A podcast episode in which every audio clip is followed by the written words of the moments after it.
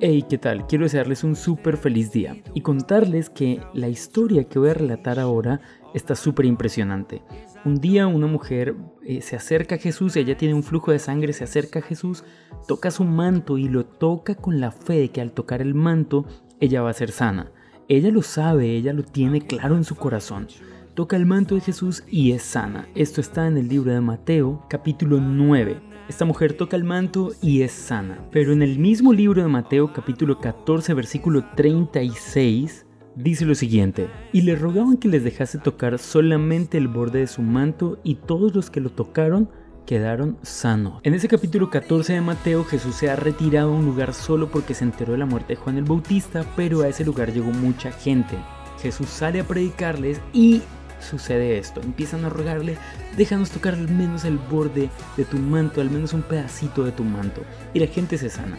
¿Sabe? Es impresionante que la gente se sana al tocar el manto de Jesús. ¿Es impresionante? Pues claro que sí.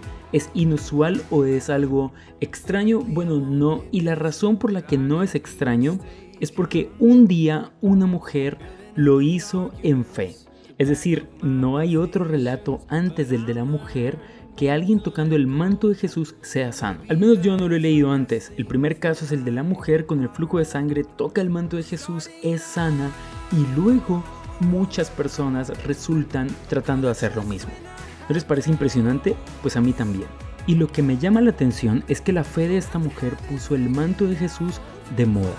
Lo que quiero decir con esto es que nadie antes de esta mujer, nadie se acercaba a decirle, hey Jesús, déjame tocar tu manto. Pero después que esta mujer se acerca a Jesús con mucha fe, toca su manto y es sana, ¿se imaginan los rumores que empiezan a correr? La gente diciendo, oye, ¿te acuerdas de tal mujer que estaba enferma de flujo de sangre? Y el otro dice, claro que sí, la recuerdo. Dice, pues un día tocó el manto de Jesús y fue sana. ¿Sabes? Tú y yo tenemos que ser conocidos por cosas inusuales que hacemos creyéndole a Dios. Que tu fe y la fe que yo tengo nos lleven a creer en Dios a un nivel que ninguna otra persona lo ha hecho. Y que en ese nivel nosotros podamos inspirar a otros y que más adelante la forma en que tú has creído en Dios sea un camino para que otros se puedan acercar a Dios. Fue lo que hizo esta mujer. Con su gran fe logró que otros hombres y otras mujeres se acercaran a Jesús y recibieran su milagro.